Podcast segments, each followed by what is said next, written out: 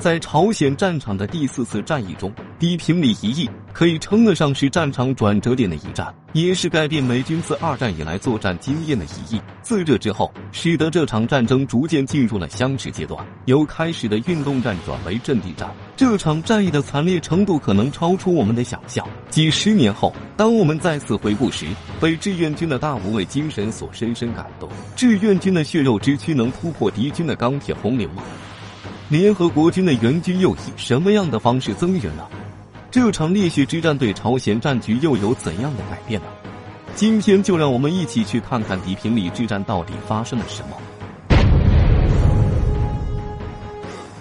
制作视频不容易，您的支持是我们的最大动力，请长按点赞并关注支持下。我在这里先谢谢各位朋友了。上集我们讲到，志愿军有几个团已经拿下地平里的外围阵地。而这时的天已经大亮了，铺天盖地的飞机向志愿军的阵地猛烈轰炸，地平里的美军也使用坦克与大炮同时还击。三百四十三团的电话线被炸断了，团长无法与最前面的二营取得联系，怎么办？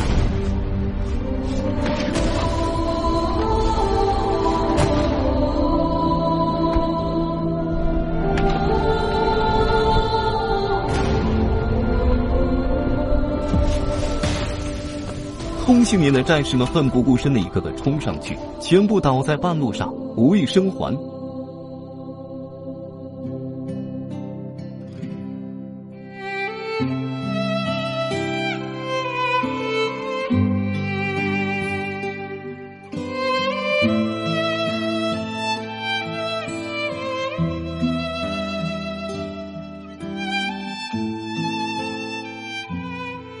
终于接通了电话线。天慢慢的黑了下来，这时所有的参战部队终于全都到齐了。他们分别从三面包围敌营里，只留一个缺口，想让防守的美军从这里逃跑，再以运动战歼灭逃军。可让他们没想到的是，这次美军不仅没逃，反而集中兵力构筑防线，要与志愿军决一死战。在地狱里熬了一天的志愿军，再次向敌兵里发起猛烈的攻击。四面八方的士兵一齐冲向这个小小的环形阵地，炮弹和手榴弹连续不断的爆炸，发出耀眼的光芒。士兵们冒着美军布置好的多层拦截火力网，发起毫无畏惧的冲锋。前面的士兵倒下，后面的士兵继续前进。在环形阵地的周围，到处都是穿着厚厚的棉衣、看似臃肿士兵的身影。但他们在冲锋前行时，瞬间即逝。美军所有的坦克和火炮及各种轻重机枪，都用最密集的子弹喷射出无情的火焰，在血肉之躯面前形成一道道弹雨之幕。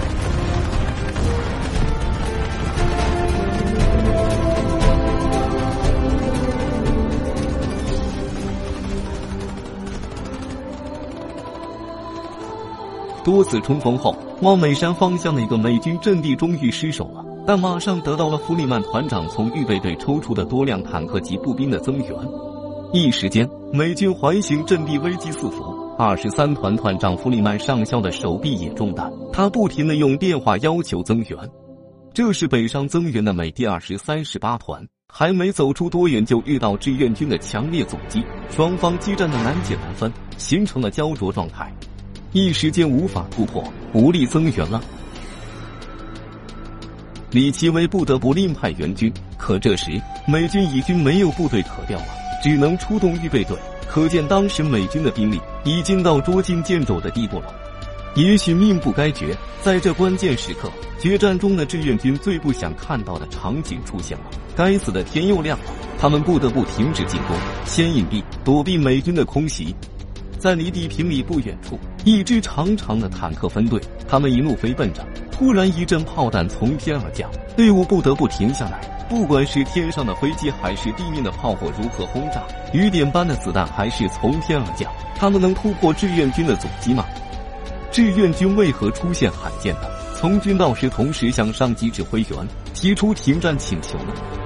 请看下集：血染地平里四。